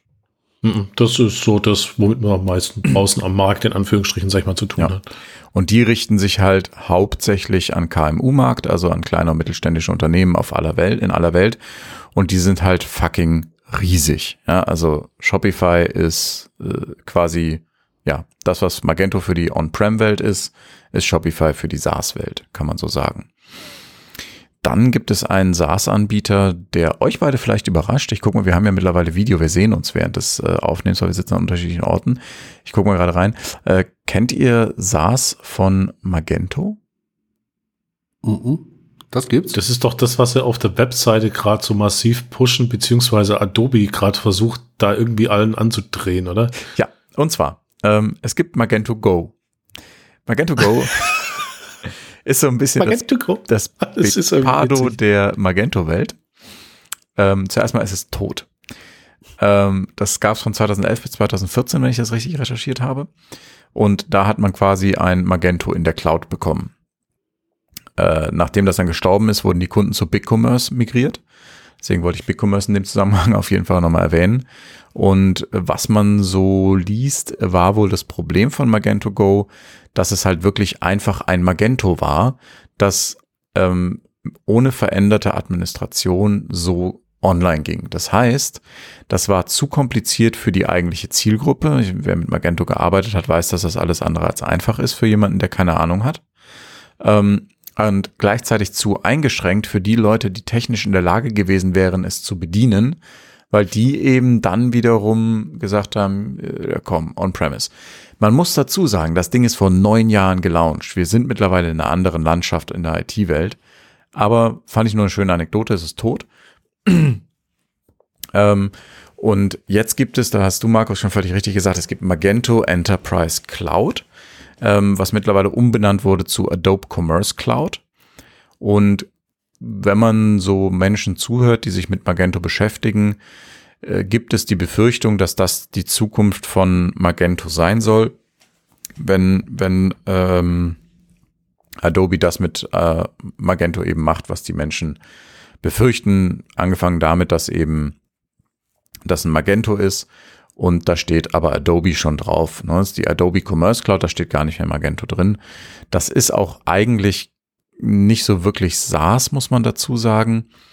Das ähm, ist, ist ein bisschen was anderes, weil es eben ähm, dir einen eigenen Shop, so wie ich das zumindest verstanden habe, ich habe das jetzt nicht getestet, aber dir quasi einen eigenen Shop spawnt. Ja, also eine eigene Magento-Instanz, auf der du dann wirklich alles machen kannst, also auch standardmäßig, was du möchtest installieren an Extensions und sowas. Also eigentlich quasi ein automatisiertes Hosting, wenn man so will. Ist also aber Mars, nicht also Magenta as a Service, okay. Ähm, Magento as a Service, ja, wobei SWAS wäre ja auch Shopware as a Service. Kommen wir aber gleich zu. Ähm, das erste, ja, kommen wir gleich zu. Also das, das ist soweit, wo, wo man so sagt, so da befinden wir uns heute so ein bisschen. Das ist das, was es an, an großen Dingen gibt. Ähm, und es ist ja auch so, dass es eigentlich Shopify gibt, dann lange nichts und dann kommen andere. Gut. Jetzt haben wir gesagt, ihr habt ein paar Fragen an mich zum Thema Shopware SaaS. Wir haben am Anfang der Folge gesagt, Shopware macht SaaS, ähm, aktuell noch nicht, aber wird SaaS machen. Und ähm, ihr beiden habt Fragen mitgebracht an mich, äh, weil ich bei den Jungs arbeite. Trotzdem mhm. ist das hier nicht offiziell das, was Shopware als Stellungnahme an Shopware SaaS rausgibt, sondern es ist der Niklas, der ein bisschen aus dem Nähkästchen plaudert. Da können sich Dinge ändern, da können Dinge auch falsch sein, weil ich zu dumm war und es falsch verstanden habe. Das ist nicht von allen einmal abgenicktes äh, Marketing-Sprech hier. Das mal voraus. Okay. Take it away. Okay. da fahren wir mal los. So, jetzt werden die Messer gewetzt hier. ja, roast me. Genau. Also primär ist natürlich irgendwie, äh, es gibt ja zwei Perspektiven. Natürlich die Perspektive der Agentur, die noch als Shopware-Agentur noch nicht damit konfrontiert war oder zumindest nicht im Shopware-Umfeld. Und es gibt natürlich den äh, Nutzer, die Nutzerperspektive, also einen. Den Händler ähm, meinst du? Den Händler, genau, das dann, genau, das so gesehen ist sauer, stimmt. Also ja, und es gibt ja den, äh, es gibt auch noch den, den Plugin-Hersteller und es gibt auch mhm. den Freelancer und ja. es gibt auch noch den Designer. Also, aber ja, es gibt auch die Agentur. Genau, ja, genau. Und ähm, jetzt, ich, ich werde wahrscheinlich so ein bisschen natürlich als Agentur, die Agenturperspektive betrachten und wahrscheinlich werden sich auch dann einige Freelancer und so weiter vielleicht wiederfinden. Ähm, und natürlich die erste Frage überhaupt, warum Warum macht Software das? Was wollen, was wollt ihr damit erreichen? Was ist das Ziel eigentlich von dem Ganzen? Und ja. ähm, genau, und das äh, auch im Hinblick auf natürlich Folgefragen wird das dann auch interessant sein. Mhm. Ähm, grundsätzlich ist es so, dass der Markt sich zu ähm, zu einem äh, zu einem Shopify hin entwickelt oder grundsätzlich zu einem zu einem SaaS-Modell. Also es wird immer weniger relevant, wo der Scheiß läuft. Ähm, auch schön das Zitat eben von vorhin, es ist nicht wichtig, wie es läuft, sondern äh, einfach nur, dass es läuft. Also wir, wir bewegen uns im Moment auf einen SaaS, äh, auf eine SaaS-Welt hin, glauben wir zumindest. Und ähm, das ist damit eigentlich, wenn man von dieser Ansicht ausgeht, ein logischer Schritt, ein SaaS-Produkt auch anzubieten. Mhm. Okay. Und ähm, wenn wir uns jetzt natürlich die Landschaft der Agenturen betrachten, gibt es ja kleine, große, mittlere und so weiter. Und jeder, jede Agentur hat ja so deren Geschäftsbereich. Und äh, die E-Commerce-Welt, die wächst, Welt, die wächst ja. Also die Agenturen werden größer, die Antworten werden komplexer und so weiter und so fort. Und da ist natürlich bei kleinen Agenturen, die von eher kleinen Projekten leben, ähm, schon ein bisschen Sorge dabei, äh, dass Shopware jetzt mit SaaS, SWAS, äh, sich da äh, anfangen könnte, selbst zu bedienen. Das spricht, die kleinen Agenturen werden, äh, könnten, äh, oder zumindest haben die Angst, dass die überflüssig oder ersetzt werden könnten. Mhm. Äh, ja, werden was, wir auch Nein, Nein, also Ich habe mich nicht getraut. Ich jetzt mal Arbeit suchen. Nein, lass mich mal, lass mich mal sagen, also so ein bisschen die Frage ist ja auch, was ist überhaupt das Ziel für Shopware mit der, mit der Sparse-Lösung? Ähm, und da möchte ich einfach betonen, wir sind definitiv kein Shopify-Klon und wir sind auch kein BigCommerce oder XYZ-Klon. Ähm, es wird eine klare An Abgrenzung zu anderen SaaS-Anbietern in den USPs geben. Ähm, möchte ich jetzt noch nicht mehr zu sagen. Aber es ist so, dass das Shopware auch in seiner SaaS-Ausprägung ähm, sich abgrenzen wird von anderen Shopsystemen, obwohl wir natürlich eine gleiche oder ähnliche Zielgruppe haben wie andere SaaS-Anbieter. Ja, also das ist schon mal wichtig. Ähm, zu deiner Frage, ob wir im Prinzip äh, also kleineren Agenturen oder Freelancern die Kunden wegnehmen, ähm, sage ich nein, das macht der Markt. Also der Markt nimmt aktiv Kunden weg von Freelancern und kleineren Anbietern, weil wenn ein, ein kleiner Kunde oder ein neuer Kunde die Wahl hat, äh, eine höhere Summe bei einem Freelancer oder einer kleinen Agentur auszugeben oder ein Apple und ein Ei bei Shopify und da ist alles fertig, dann wird er zu Shopify gehen. Ja, also wir holen Außer quasi er will was Spezielleres. bitte. Außer er will was Spezielleres. Genau. Das, ja klar, das ist richtig. Ähm, aber es geht eben darum, Kunden zu äh, in die Shopware-Welt zu holen zu einem Punkt, wo sie sonst das dazu noch nicht bereit wären. Umgekehrt ist es so, dass natürlich auch die Shopware SaaS-Lösung ähm, von den kleinen und den Freelancern ähm, an Kunden herangetragen werden kann. Da wird es auch Modelle der Partizipation geben, so dass man eben mit SaaS arbeiten kann. Also die, die Einbeziehung der Community, und da meine ich die komplette Community und nicht nur die Top 10 Agenturen und Edin, ähm, sondern die, Com die Einbeziehung Nein, der nur Edin. nur Edin, genau. Nein. Die, Kom die Einbeziehung der kompletten Community steht für uns tatsächlich an erster Stelle, weil wir haben als Shopware von unserer Geschichte her einen ganz anderen Ansatz als zum Beispiel der Platzhirsch Shopify. Shopify hat ein SaaS-Produkt und hat darum eine Community gebaut. Wir haben eine Community, die ähm, die Zugriff auf unseren Quelltext hat, die mitarbeitet, entweder wirklich aus einer Developer-Sicht oder die eben quasi, also die Community ist unser verlängerter Arm. Und wir sind uns dessen sehr bewusst. Und es wird in keinem Fall so sein, dass das SaaS-Produkt eine Nummer ist, mit der Shopware alleine losläuft, um einen bestimmten Markt abzugreifen und der Rest der Community wird in den Arsch getreten, sondern das SaaS-Produkt von Shopware, SWAS, SWAS, ähm, ist so aufgebaut, wie gesagt, ich will da noch nicht in die Details gehen, weil wir sind noch nicht so weit, dass ich Versprechungen machen möchte. Ähm, aber es ist so aufgebaut, dass alle, die jetzt an Shopware partizipieren, wie es sich jetzt mit der On-Premise-Welt verhält, auch an der SaaS-Welt partizipieren können. Ich sage bewusst können und betone das, weil es durchaus sein mag, dass der ein oder andere dafür Änderungen in äh, seinen Geschäftsprozessen in Kauf nehmen muss. Ähm, oder auch vielleicht äh, im, im, technischen Sinne, wenn wir jetzt von Developern reden, ich bin ja Developer-Evangelist, deswegen ist das immer mein Fokus, auch vielleicht in seiner technischen Ausrüst, äh, Ausrüstung, aber das muss er ja sowieso schon in Kauf nehmen wegen Shopware 6. Ne? Mhm. Also es kurz gesagt, nein, wir nehmen Shop, also Shopware nimmt nicht irgendwem Kunden weg damit mhm. aus der Community. Okay. Ähm, du würdest aber schon jetzt zusammenfassend sagen, es wird auf jeden Fall Veränderungen geben. Also kann durchaus dann sein, letztendlich irgendwo, dass äh, aufgrund der Marktsituation, also wie du es schon vorhin sagtest, Shopify äh, ist, räumt auch ab, die kleinen Kunden und so weiter und so fort dass sich da auch die kleinen und mittleren Agenturen schon den, also das so, sollten sie sowieso unabhängig von Shopware 6 und SWAS sich eigentlich auch laufend anpassen den aktuellen Gegebenheiten. Also das ist jetzt, das ist jetzt nicht, der, die ganze Situation ist nicht wie vor fünf Jahren, wo einfach man äh, eigentlich mehr oder minder automatisch zu einer Agentur ging, egal ob man Shop bräuchte oder nicht halt. Richtig. Also, ja. Und ich meine, es wird, es ist ja auch so, wir sind ein Standardanbieter. Shopware ist ein Standardanbieter. Das heißt, ähm, es wird auch im SWAS-Produkt Möglichkeiten geben, ähm, dass, äh, dass Erweiterungen des Standards durch Agenturen vorgenommen werden. Ja, oder durch Plugin-Anbieter. Also, ähm, und dafür brauchen wir auch die Community. Das sind Dinge, die wir gar nicht leisten können und wollen. Mhm. Okay.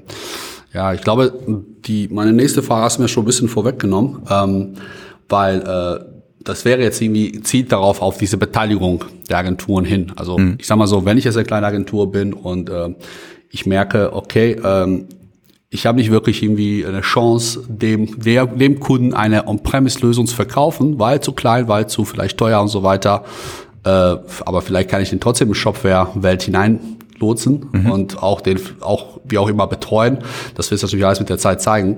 Ähm, ja, also du sagst es schon, es wird auf jeden Fall eine Art von Beteiligung der ja. Shopware-Agentur daran geben. Ja, das auf jeden Fall und es wird, und das ist, darf man natürlich auch nicht vergessen, ähm, auch wenn man jetzt bei dem Spaß-Produkt sagt, wir betreuen den Kunden, dann heißt das natürlich was, womit Shopware erstmal gar nichts zu tun hat. Also dadurch hat man, dann hat man quasi durch die Spaß-Lösung ähm, eine Arbeitserleichterung und betreut den Kunden trotzdem in der Spaß-Lösung. Ne? Mhm. Also da ist eine, eine, Partizipationsmöglichkeit, die erstmal gar nichts mit Shopware und unserem Gutdünken zu tun hat, aber darüber hinaus ähm, wird es natürlich auch noch andere Möglichkeiten geben, ja. Mhm. Okay, dann habe ich erstmal nichts mehr meinerseits. Mhm. Okay. Dann hat Markus noch was vorbereitet. Dann ähm, kommen jetzt ich die Trink mal gerade einen Schluck, wenn du dir eine erste Frage stellst. Ich werde mir den Mund fusselig. Okay. Ähm, ja, äh, ich beziehungsweise meine Kollegen und ich haben uns gefragt, so, hm, wer übernimmt denn so mit den Kundensupport eigentlich dann? Hm. Ähm, die Frage ist ein bisschen schwammig formuliert, weil ähm, Kundensupport bei Spas, ich, ich mach mal, ich gebe mal eine schwammige Antwort. Das kommt auf mhm. das Problem an. ja, der, der dafür yeah, verantwortlich klar. und zuständig ist. Ja, wir haben schon darüber gesprochen. Es gibt eine Erweiterungsmöglichkeit ähm, wenn diese Erweiterungsmöglichkeit genutzt wird. Und die Erweiterung ähm, ist scheiße und macht Probleme. Ne? Das ist so ein bisschen wie, wie bei der normalen äh, On-Prem-Version auch. Also wo, wo Shopware äh, der Arsch ist, äh, stehen wir auch dafür ein, dass wir der Arsch sind. Und wenn wir es nicht sind, dann muss eben derjenige an der Lösung äh, teil, also, ne, arbeiten, der dafür verantwortlich ist für den, okay. für den eigentlichen äh, Händler, sage ich mal, am Ende des Tages, äh, ist, soll es natürlich so sein, dass er sich nicht in einem Ping-Pong zwischen Shopware und irgendwem befindet. Das ist klar. Hm. Mhm. Okay. Nur kurz dazwischen gefragt, ähm, fällt mir auch gerade wieder das Frage ein. Das heißt, diese Erweiterungen, wird es so eine Art von offiziellen äh, Erweiterung geben, sowas wie Store? Und inoffiziellen, so dass durch quasi, dass mein Kunden auf welche Art und Weise auch immer in sein SaaS-Produkt rein implementieren kann? Möchte ich jetzt noch nichts zu sagen. Okay, okay, okay. Markus? Mhm. Hm. Ja, ähm, die nächste Frage ist ein bisschen komisch gestellt gewesen, deswegen ist sie ein bisschen revidiert oder revidiert, beziehungsweise klarer rausgestellt worden. Und zwar ist äh, SWAS als Zubringermodell für On-Premise gedacht. Also ja, ich weiß, was du meinst. Also quasi, dass man Kunden in SaaS rein, in SaaS reinholt und dann versucht, sie möglichst schnell in eine On-Premise-Version zu äh, channeln ähm, und sie wieder aus dem äh, SaaS rauszuholen. Äh, Hintergrund ist dann wahrscheinlich so ein bisschen zwingen wir irgendwen äh, da, ne, also ist das quasi nur ein Lockmittel äh, und das ist nicht so. Also du kannst als Spaß-Kunde auch in Spaß glücklich sein. Das ist durchaus möglich und auch so gedacht. Also auch wenn ich jetzt irgendwie plötzlich beim Höhle der Löwen bin und der Shop abgeht wie Schmitz Katze. Ja, ja. Oh, okay. Also das, das ist, ähm, es, es mag, es mag äh, sicherlich äh, Szenarien geben, in denen es dann auf einmal keinen Sinn mehr macht. Ich weiß nicht, ob das jetzt eins wäre, aber es gibt diese Möglichkeit bestimmt aber es ist definitiv nicht als Zubringermodell für On-Premise gedacht. Ja? Also mhm. natürlich wird es Situationen geben, in denen On-Premise dann Sinn macht. Also, weil also das einfachste Beispiel ist, ich wehre mich persönlich immer ein bisschen dagegen zu sagen, ähm, dass das Shopware On-Premise für große Kunden ist und ähm, Shopware SaaS oder grundsätzlich SaaS für kleine Kunden. Ähm, was man ja zum Beispiel auch sieht daran, dass BigCommerce in seinem äh, SaaS-System sagt, naja, wir haben Ben und Jerry's. So, ähm, ich kenne jetzt deren Individualisierungsmöglichkeiten nicht, aber wovon, wo ich das ganz gerne immer unterscheide oder wo Shopware das auch ganz gerne unterscheidet, ist zwischen Kunden mit einem hohen Individualisierungsanspruch und Kunden mit einem niedrigen. Mhm.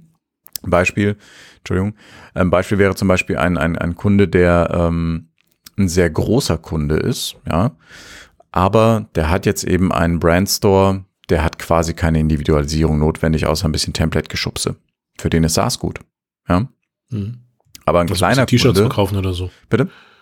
So ein bisschen T-Shirts verkaufen, Klamotten etc. Genau, aber wenn ein Kunde noch klein ist, zum Beispiel nennen wir mal einen Coffee Circle in den, in den Anfängen, ja, die haben eine hoch individualisierte äh, Shopware-Installation, für die hätte zwar es von Anfang an wahrscheinlich keinen Sinn gemacht.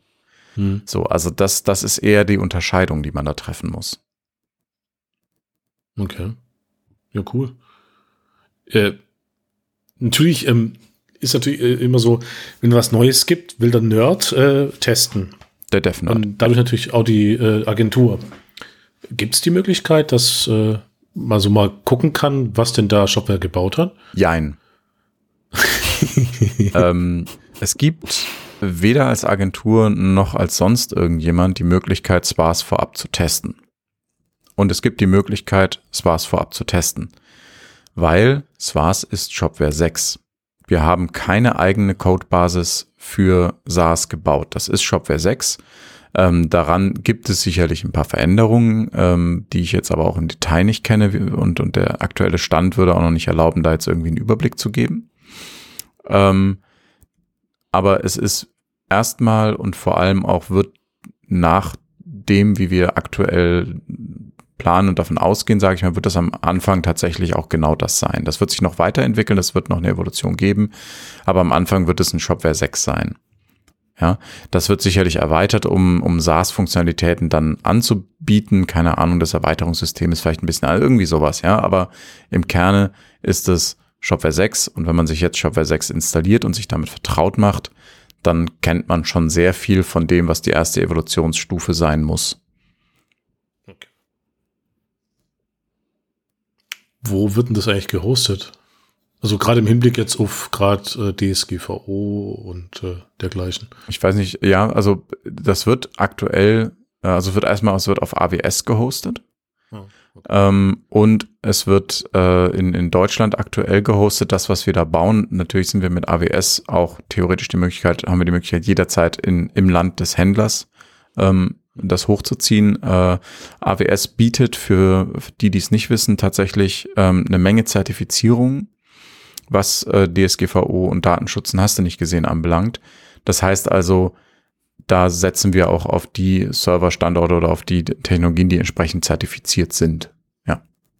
Okay. Also ist das nicht irgendwie so Kreti Pleti äh, Cloud-Schubsbude in Nein, Indien? Nein, das ist AWS und wir Also- haben auch äh, tatsächlich äh, AWS Consultants da gehabt und sehr viel, also wir haben da, wir, wir stecken da äh, Liebesmühe rein. Okay. Gut, das hat er gleich zwei Fragen auf einmal. ge- Was wären die andere Das gewesen? Super. Äh, was die technische und rechtliche Basis äh, davon ist. Was meinst du mit rechtliche Basis?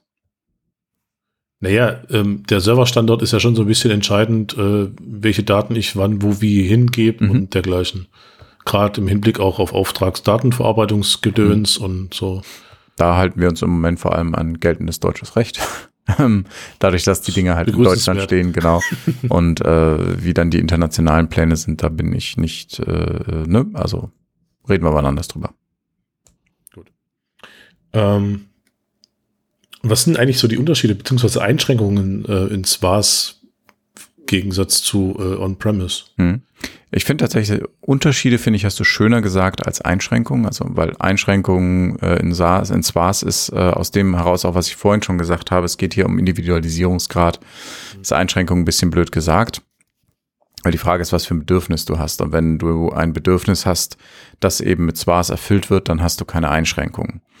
Grundsätzlich gilt, SWAS bietet dir einen sehr einfachen und sehr schnellen Start, weil du klickst auf Ich will und du hast.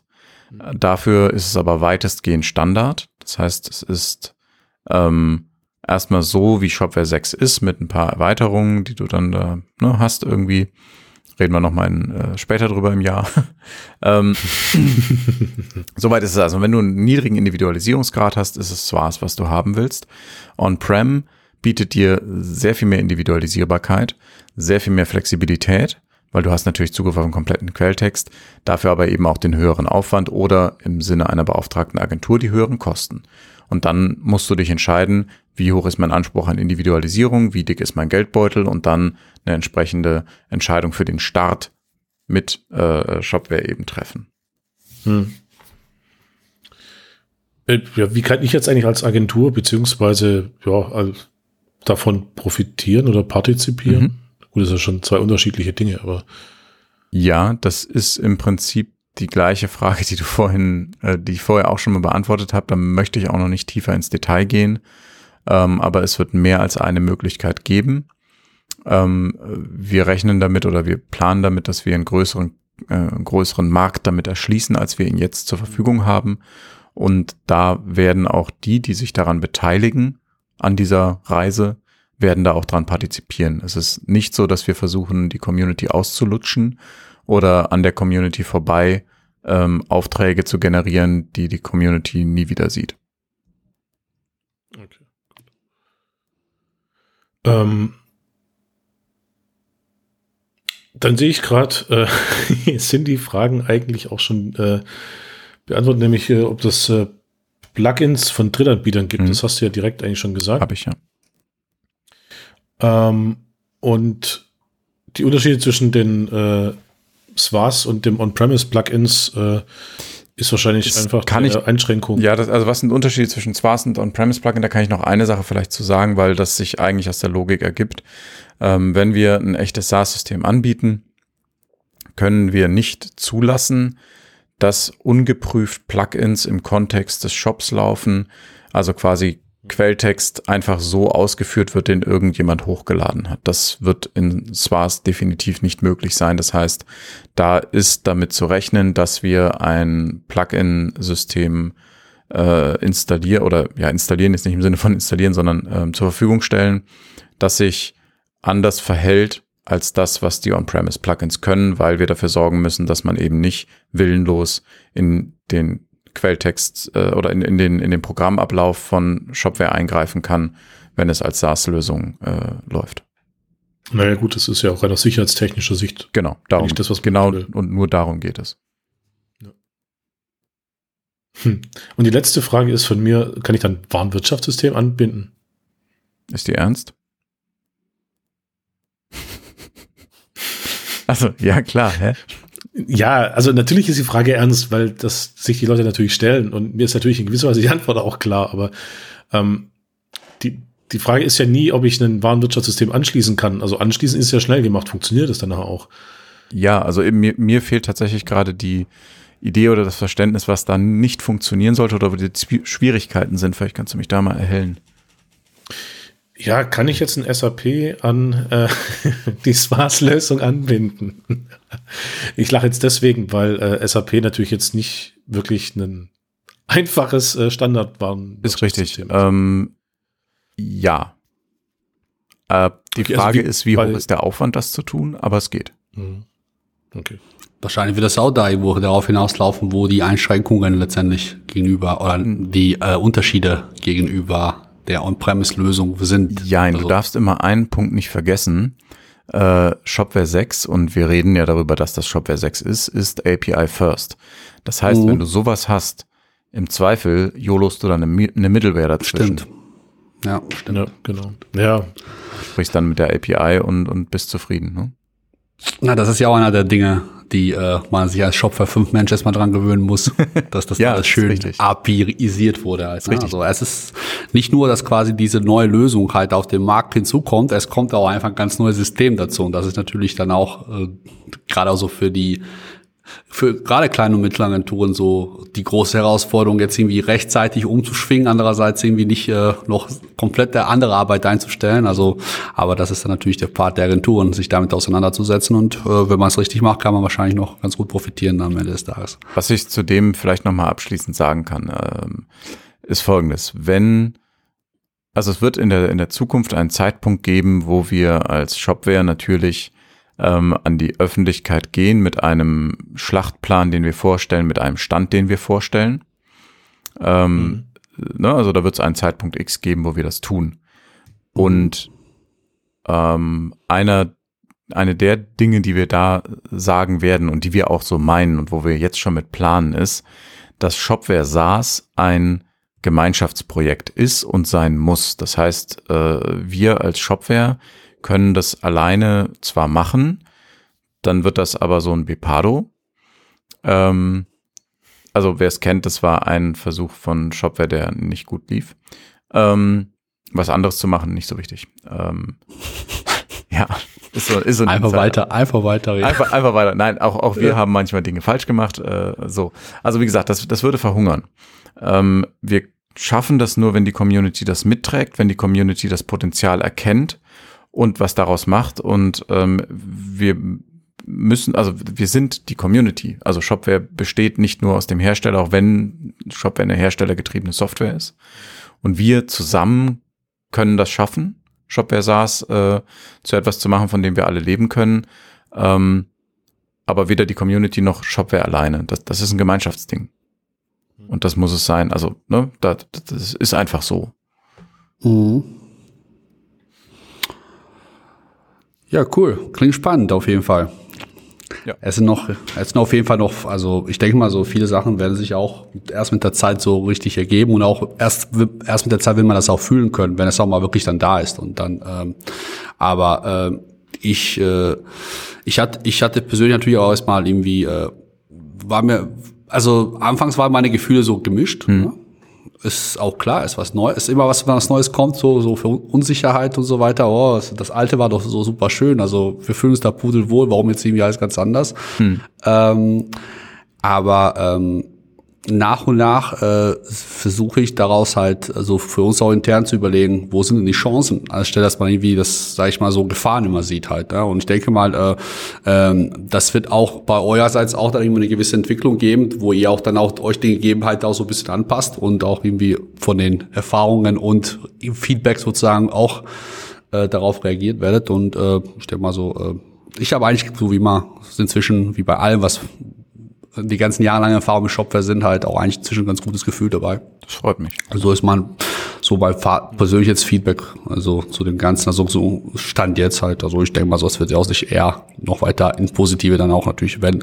Aber was heißt, das klingt jetzt so wiederum zu negativ, also ich finde es eigentlich so auf jeden Fall spannend ähm, und äh, wir haben uns intern auch schon einige, also mit dem Wissen, dass man so inzwischen hat, also schon ein paar Ideen überlegt, so ja, wie können wir damit dann künftig umgehen und ich denke mal, ähm, ja. Ja, das ist, das ist natürlich auch wichtig, dass wir da äh, informieren und, und so. Wir sind halt aktuell noch nicht an dem Punkt, wo wir da wirklich äh, Gott und die Welt mit einbinden können, weil viele Dinge, ähm, auch wenn, wenn, ich meine, technisch sind wir ja immer relativ fix.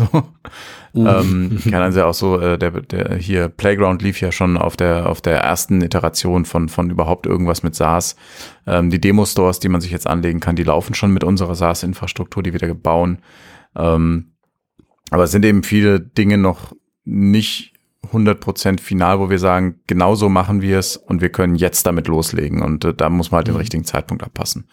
Also mhm. nicht so, dass wir da jetzt irgendwie bewusst Geheimnis oder doch, wir machen bewusst Geheimniskrämerei, aber nicht, weil wir geheimniskrämerisch sein wollen, sondern weil jetzt eben noch nicht der Moment ist, wo wir, wo wir das launchen können und wollen. Ja, lieber richtig, wie jetzt irgendwie so, tada, da sind wir und dann fliegt alles hinten über und die Presse ist dann nachher voll von irgendwelchen. Ja, nee, ähm, ist völlig richtig weil ja auch dann Plötzlich eben Leute dann dabei auf einmal sind und da drauf gucken, die eben gar nicht Teil der Shopware-Community sind. Ja. Und ähm, man muss auch nach, ich muss, ich muss auch nochmal sagen, also wenn Shopware SaaS an den Start geht, das ist eine Evolution. Also das, was als äh, für die Öffentlichkeit zur Verfügung gestellt wird in, im ersten Moment, ähm, ist nicht das, wie es in zwei Jahren aussehen wird. Auch wenn wir die Pläne mhm. dafür schon in der Tasche hätten, ne, das, das ist, ist utopisch. Also wir wollen möglichst früh auch die Community mit einbinden, um das eben gemeinsam wieder, ne, das klingt immer so blöd, aber es ist ja wirklich so. Na, wir sind darauf angewiesen, auf Feedback und, und, und auf Mitarbeit etc. Weil wir eben mhm. zusammen erfolgreich sein müssen. Zusammen. Ja, ist ja auch sinnvoller, wie jetzt irgendwie ähm, das andere E-Commerce-Hersteller gemacht haben, sich dann doch durchaus von gewissen anderen Firmen haben aufkaufen lassen und jetzt schon bei der nächsten sind und irgendwann dann vielleicht einmal komplett weg sind. Ja, definitiv. Vielleicht. Ich weiß, worauf du anspielst. ähm, es ist so, dass, dass viele äh, Menschen, die eben aus dem Umfeld von, ähm, nennen wir es ruhig beim Namen Magento, kommen, eben gar nicht so sehr die Schmerzen mit, mit der Software haben. Das vielleicht auch, aber da möchte ich mich jetzt nicht äh, zu einer Meinung versteigen aber eben oft diese Unsicherheit spüren, was macht jetzt der neue Besitzer daraus. Ja. Und ja, und das ist für mich, also für mich ist es ja ein Grund, dass ich bei Shopware arbeite, dass es eben so eine menschliche Bude ist und bleibt erstaunlicherweise trotz der Größe, äh, die wir jetzt schon mittlerweile haben. Ähm, und trotzdem Burnout-Index von 3,6. Aber, achso, wer es nicht gehört hat, Kapitelmarken am Ende, äh, am Anfang der Folge kommt das irgendwo. ähm, ja, aber wie gesagt, das ist genau das, was, was mich und auch andere halt an dem Scheißladen be begeistert. Ja? Dass das halt Menschen sind, die menschlich agieren und nicht das Gefühl haben, wir sind eine große Company, halt immer die Fresse da draußen. Ja, ja, alleine schon, dass wir dieses Podcast aufschmeißen. Also ich meine, du bist ja fucking Shopware-Evangelist und wir sind ja eigentlich also zumindest ich für mich, also kann ich für Markus sprechen, aber wir sind auch eher eine Kleinagentur und ihr sitzt ja nicht irgendwie Top 3, wobei ich weiß nicht, ob Markus Agentur der Top 3 der Shopware-Agenturen ist, aber weiß ich nicht, ja, aber also hier können natürlich auch, auch genauso abgefahrensten äh, 100 Mann Agentur Leute sitzen und mit dir quatschen, aber es ist halt eben äh, eher, also es ist schon cool halt, also deswegen jetzt, jetzt kommt jetzt kommt ein Geheimnis. Oh, ich bin nichts Besonderes. Glaubst du? Ja, nein, sorry, ist so. Also ja, ich bin Shopware-Evangelist. Äh, ich habe auch mal Metallteile geschliffen äh, in einem metallverarbeitenden Betrieb. Und äh, irgendwann äh, werde ich sterben. Also ich bin einfach nur ein Typ. Ja, und klar. Aber Shopware besteht aus Leuten, typ. die halt einfach Typen sind, die gerade Dinge tun. Genau. Und das ist aber, das ist woraus raus, weil wahrscheinlich ein, äh, ich nenne es mal Magento-Evangelist oder wer auch immer Evangelist, der, äh, der würde das vielleicht nicht in der Form und Art machen. Also das meine ich ja. Und das heißt also ich, einfach mal off. Ich weiß, was du meinst. Ich weiß, was du meinst. Ja. Gerade, gerade Ben muss ich in Schutz nehmen. Also wir reden hier okay. über Ben Marks. Ähm, der Typ ist der Hammer und ich habe ihn wirklich lieb. Ähm, okay, also so, also das nur am Rande. Aber ich weiß, was du meinst. Es gibt Menschen, die, ja. äh, die sich über ihre Position und ihren Titel definieren. Ja. Genau, genau, das meine ich eigentlich. Aber das kann ich unterstreichen. Auf jeden Fall seid ihr, also Shopware sehr nahbar und das finde ich eigentlich ganz gut und ja. ja. Deswegen schreibt in die Kommentare. Gott, Alter, das fühlt sich gerade an wie eine scheiß Orgie. Wir können jetzt mal aufhören hier. da sagen wir einmal in so einer Zwischenfolge, oh, wir müssen mal ein bisschen mehr über Shopware erzählen, ne? Und jetzt trieft ja. es hier vor Schleim. ja gut, Entschuldigung ja, gut, für alle, die jetzt gerade äh, ähm, die jetzt gerade emotionale Ausbrüche haben und äh, vor Rührung weinend vor dem äh, Hörer sitzen.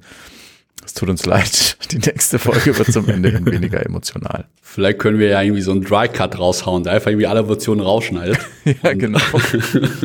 ja. Aber cool, dann würde ich sagen, haben wir eigentlich einen Punkt erreicht, wo wir sagen können, Feierabend.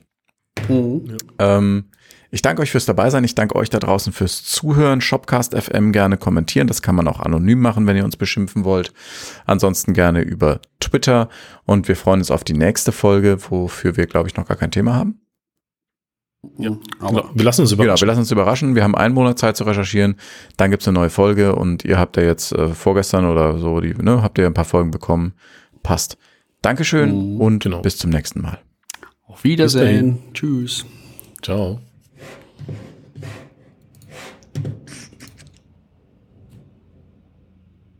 War das denn nochmal? Da unten.